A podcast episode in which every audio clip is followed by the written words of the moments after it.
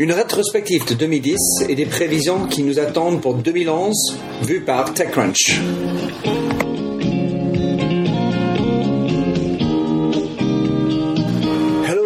Et bienvenue sur Minter Dialogue. Je suis Minter Dial, votre compère pour cette émission radio téléchargeable, autrement dit un podcast.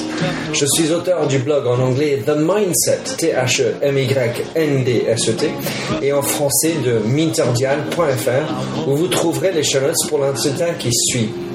Maintenant, je vous livre un nouvel entretien de la série de personnages dans l'Internet en France. Cet entretien est avec Cédric Girgi, rédacteur pour TechCrunch France, direction de marketing de deux initiatives web, Goujet, un média social mobile, et Scoopit, un nouveau moyen d'agréger vos actualités. Tout de suite, je vous invite à l'écouter. Bonjour, vous êtes avec de Dialogue Show et je suis avec Cédric Giorgi de TechCrunch. Euh, Cédric, je te prie de te présenter un peu plus, s'il te plaît. Donc je suis Cédric Giorgi, rédacteur sur TechCrunch France, un blog euh, dédié aux startups et à l'écosystème du web. Euh, c'est la version française du blog américain leader TechCrunch.com. Euh, donc j'y suis rédacteur et organisateur d'un événement qui s'appelle le TechCrunch France Remix. ça c'est mon activité du soir, on va dire, et mon activité professionnelle principale est d'être directeur marketing d'une startup qui s'appelle Goodjet. nous éditons un, média social mobile, donc une application sur iPhone sur Android et aussi disponible sur le web, où les gens peuvent partager sur leur centre d'intérêt. Et on vient de lancer un nouveau produit qui s'appelle Scoopit, scoop.it, euh, qui est dans ce qu'on appelle la curation du web. Formidable. Alors, euh, TechCrunch, je, le connais bien évidemment, et certains d'entre vous qui écoutent le connaissent bien. C'est quoi le modèle économique et comment ça marche en fait pour TechCrunch.fr alors TechCrunch France, c'est une entité de TechCrunch.com, donc euh, relativement indépendante. Euh, et le modèle est simple, comme beaucoup de médias, c'est qu'on euh, on vit de la publicité euh, qui est faite sur le site. Euh, on, donc le site publie régulièrement l'actualité des startups françaises et aussi du monde, publié en français. et donc on vit de nos annonceurs qui s'intéressent à notre audience, qui est notre audience ciblée de d'entrepreneurs, d'investisseurs, d'analystes qui veulent cette actu du web. Euh, et on a aussi une source de revenus qui est liée à l'organisation d'événements. D'accord. Et alors, comme c'est un site qui vient des États-Unis, parle-nous de, combien et quel est le, motif de prendre des éléments qui viennent des États-Unis, du site.com aux États-Unis par rapport au site français? Alors c'est à la marge. Hein, le, comme ça, je dirais que c'est 15% du contenu de TechCrunch France qui, euh, qui viennent qui des US. Donc les grosses annonces, euh, surtout euh, les annonces où TechCrunch.com a une exclusivité, euh, où en fait on, on, on, en fait la traduction, ou alors des, des, des articles à très très forte valeur ajoutée, où là on se dit pour tous ceux qui lisent pas TechCrunch.com parce que c'est en anglais, euh, ça vaut le coup d'en faire une version française parce que le contenu est, est excellent. Je me souviens d'un article par exemple sur 50 tactiques pour mettre du social gaming dans votre startup. Donc ça c'est une ressource euh, vraiment euh, vraiment chouette. Donc vrai contenu. Alors on, on s'approche de la fin de l'année 2010. Pour toi, quelles étaient les grandes surprises en France en matière d'innovation et de nouvelles technologies? Alors la, la, la, la, première surprise, elle n'est pas liée à l'innovation des startups en elles-mêmes, elle est euh, liée à l'innovation qui s'est passée dans, dans cet écosystème au niveau du financement. Donc comment les startups euh, ont réussi à, enfin, comment les, les, les, les, startups peuvent avoir des nouvelles sources de financement. Euh, alors il y avait la, la loi TEPA euh, qui, qui, date de 2009 si je ne m'abuse, mais qui a pris tout son essor en, en 2010, et surtout l'arrivée de ce qu'on appelle des, des, super angels à la française, donc des, des, business angels, qui se sont structurés et qui sont des, des noms très connus de, de l'entre, on va dire du milieu web français, donc ce soit Marc Simoncini, euh, Xavier Niel avec Jérémy Bérébi sur Kima Venture, euh, on a aussi euh, euh Pierre Cusco-Morizet, euh, voilà, il y a tous ces, ces entrepreneurs à succès qui ont fondé leur propre fonds en fait pour investir dans la partie la plus compliquée de, de, de, des startups françaises, c'est l'early stage, donc les premiers 100 000, 100 000 euros en fait. Donc c'est une très bonne nouvelle pour les entrepreneurs en France finalement. Ah, c'est une très bonne nouvelle. Euh, il n'y a pas de problème. Euh, je ne vais pas me faire que des amis avec ça, mais je ne pense pas qu'il y ait des problèmes d'accès à de l'argent euh, et du financement en France. Alors parle-nous d'autres surprises que tu as pensé venir en 2010 pour la France. Alors les des surprises qui n'en sont pas forcément, c'est les c'est le, le, marché du mobile euh, et vraiment l'explosion de, de, la plateforme euh, d'Apple, euh, le démarrage enfin, on l'attendait depuis un moment, de, euh, de la plateforme Android en France avec la multiplicité des multitudes des, des téléphones qui sont sortis. Euh, voilà pour les, les grandes. après des, des surprises, il n'y en a pas eu tant que ça. Bah, alors avec avec euh, en France, c'est le deuxième pays au, monde en termes de pénétration de, de, du iPhone. Alors il y a beaucoup d'applications qui se sont mises dessus. Pourquoi est-ce que la France a pris un tel envolé sur l'iPhone puisque ben, ça plaît beaucoup de monde? En fait, c'est assez. Le marché, le marché français a été unique à ce niveau-là. Euh, c'est un cas marketing que, que je donne en cours de marketing que je peux faire par ailleurs, euh, parce que j'interviens à l'ESC Toulouse ou à l'ESSEC. Euh, c'est qu'il y a eu une situation où Orange avait l'exclusivité. Donc Orange a euh, matraqué euh, en termes de discours commercial et de publicité pour s'affirmer sur l'iPhone. Euh, une fois que le, cette exclusivité a été cassée, c'était un seul pays où ça a été cassé, tous les autres opérateurs, et donc SFR et Bouygues Télécom, ont eux aussi matraqué euh, en publicité pour dire et eh, nous aussi, on a l'iPhone. Euh, donc pendant plusieurs mois, vous aviez tous les opérateurs en France qui faisaient la publicité enfin, essentiellement pour l'iPhone. Euh, et ce n'est que bien plus tard qu'ils ont commencé à se diversifier et à s'intéresser aux plateformes Android. Donc voilà, il y a eu très vite 3 millions de possesseurs d'iPhone. Euh, donc jusqu'à il y a 6 mois, un an, c'était la plateforme unique à laquelle s'intéressaient à la fois les constructeurs, les prestataires d'applications mobiles et les directions marketing des, grandes sociétés. Ils se sont tous euh, mis sur dessus, comme c'était un peu la tendance cet été, de se mettre des applications dans, chez les, euh, enfin, les directeurs marketing.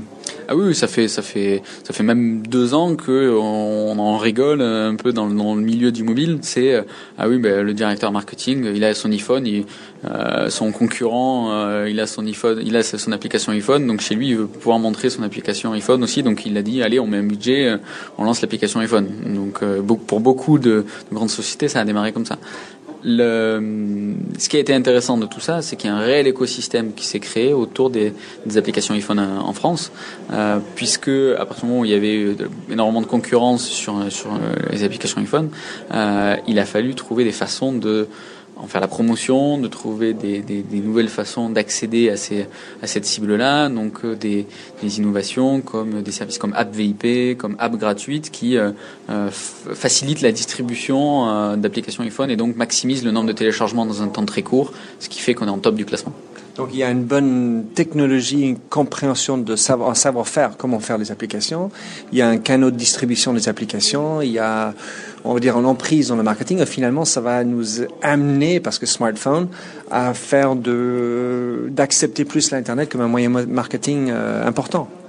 Ah oui, complètement. C'est euh, maintenant le, le une, on va dire un déploiement d'une stratégie marketing euh, digitale euh, ne peut pas euh, se passer d'une présence mobile.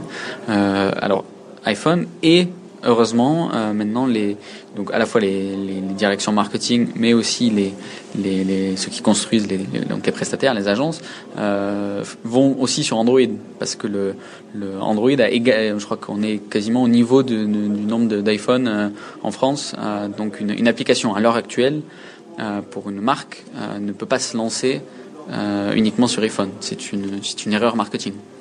Alors parlons-en de, de l'avenir. Pour 2011, pour toi, quelles seraient les grandes innovations, initiatives ou nouveautés auxquelles on peut s'attendre? Alors c'est toujours dur de, se mettre en position de, de devin et de prédire l'avenir. Moi, il y a trois choses que euh, que, je, que je vois vraiment sur, sur l'année de 2011, euh, c'est le ce qu'on appelle le social commerce. Euh, je vais les détailler. Donc le social commerce, le digital curation. Désolé, c'est des mots en anglais, mais c'est le dans l'industrie du web, euh, beaucoup de choses viennent de viennent des États-Unis et euh, et le, les plateformes, qui est donc le, le, thème de la conférence, le web qui arrive sur Paris. donc pour commencer par le premier, c'est euh, tous les services qui vont bénéficier des plateformes sociales euh, pour euh, développer le e-commerce. donc comment des, des, marques vont aller sur Facebook, mais sur d'autres aussi, hein, sur qu'est-ce qu'elles vont faire sur Twitter, sur des sur des sur sur du Skyblog, enfin sur toutes les plateformes sociales pour vendre. et qu'est-ce qu'elles vont faire pour que leur, leur, leur vente se démultiplie et soit c'est pas juste mettre un site e-commerce sur, sur Facebook. Il faut que ce soit dans les gènes du média dans lequel, on, dans lequel on va. Donc là, il y a pas mal de services qui, qui, qui, vont aider à ça, des, des startups comme euh, Bousquet ou comme Tiger Lily qui, euh, qui aident à ce, à ce développement-là. Ça, c'est la première tendance. La deuxième, c'est donc la, la, curation du web. Alors, curation, ça vient du mot curator, qui est donc le, le, le conservateur de musée hein, en anglais. Donc, au niveau du web, qu'est-ce que ça veut dire? Ça veut dire qu'il y a déjà assez de contenu qui existe sur, sur le web. La question... Assez, c'est une légère sous-estimation. Voilà. La question n'est plus trop de euh, créer du contenu, elle est de dire, bon, parmi tout ce contenu qui existe, comment j'arrive à, à dénicher les pépites, le, le, meilleur du, le meilleur du web? Euh, et donc, pour, et comment je le, je le réarrange pour lui donner plus de sens encore, et je le réenrichis. Euh, donc c'est la curation euh, et c'est le sujet chaud euh, du moment. et on a en France des, des, des, des startups qui s'intéressent à ce sujet-là depuis un petit moment, comme Pearl Trees ou comme Scoopit, donc la, le nouveau produit qu'on vient de, qu'on vient de lancer.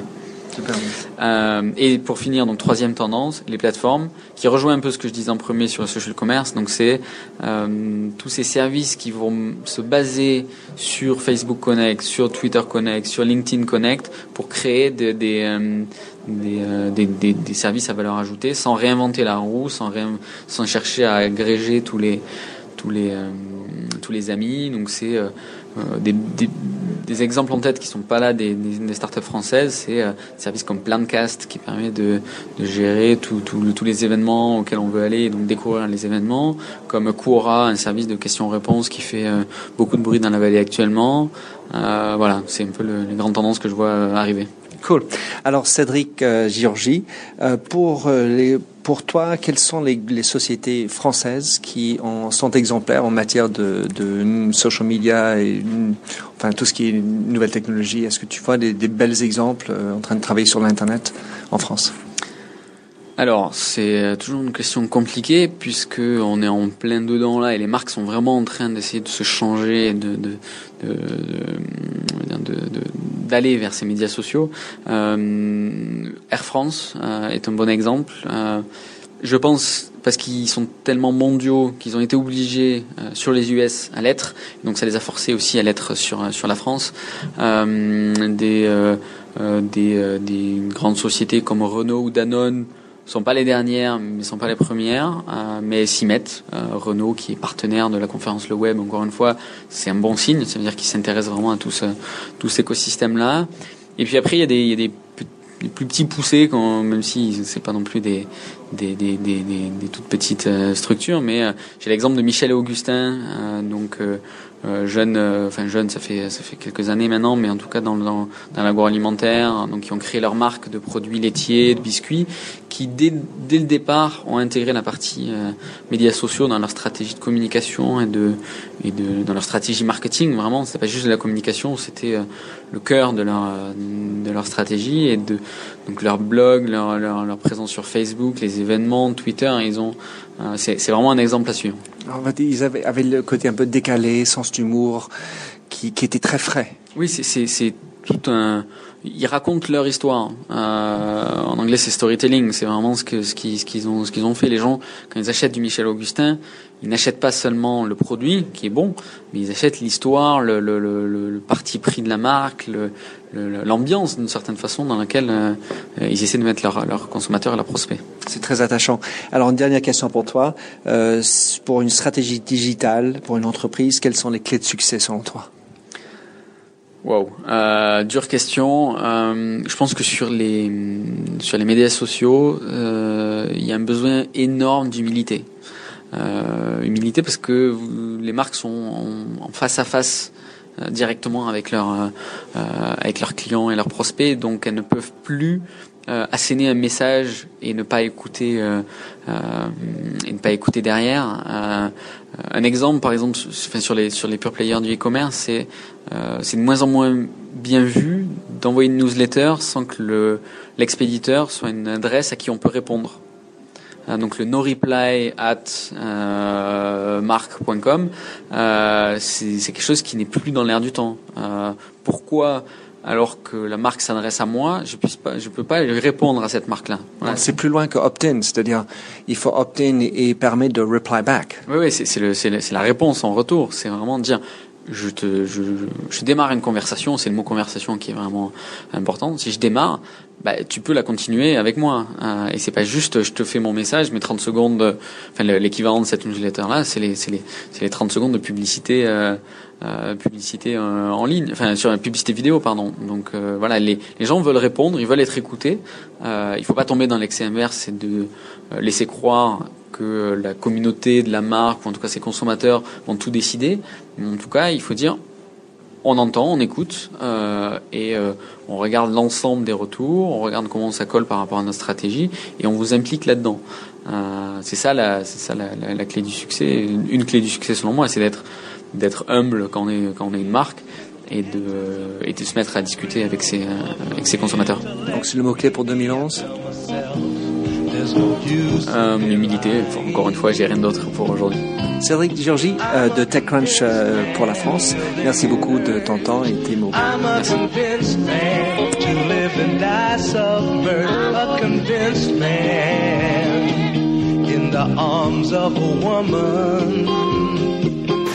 Alors, merci d'avoir écouté cette treizième et chanceuse émission de Minter Dialogue avec Cédric Giorgi, rédacteur pour TechCrunch France, et qui j'ai vu aussi partout aux webconférences de Louis Clemer 2010 à Saint-Denis, Paris. Vous trouverez tous les sites et références dans les show notes sur minterdial.fr. Vous pouvez également souscrire au show Minter Dialogue où vous trouverez d'autres entretiens dans cette série d'hommes et de femmes sur l'Internet en France dans celui de Fabrice Ebeboin, Read Web France, Jacques Lorne de Loire-Merlin, Vincent Ducré et Anne-Sophie Bordry. Sinon, je vous invite également de me retrouver sur mon site anglophone, themindset.com, T-H-E-M-Y-N-D-S-E-T. La marque se rend personnelle où j'écris sur les enjeux des marques sur le digital. J'ai également un newsletter hebdomadaire que j'édite, en anglais bien entendu. Enfin, vous pouvez aussi choisir de me suivre sur Twitter, at MDIAL, M-D-I-A-L. En tout cas, faites du podcasting, c'est une nouvelle forme de consommation de médias. C'est pratique, c'est mobile. Faites-le circuler si cela vous a plu. Bonne continuation.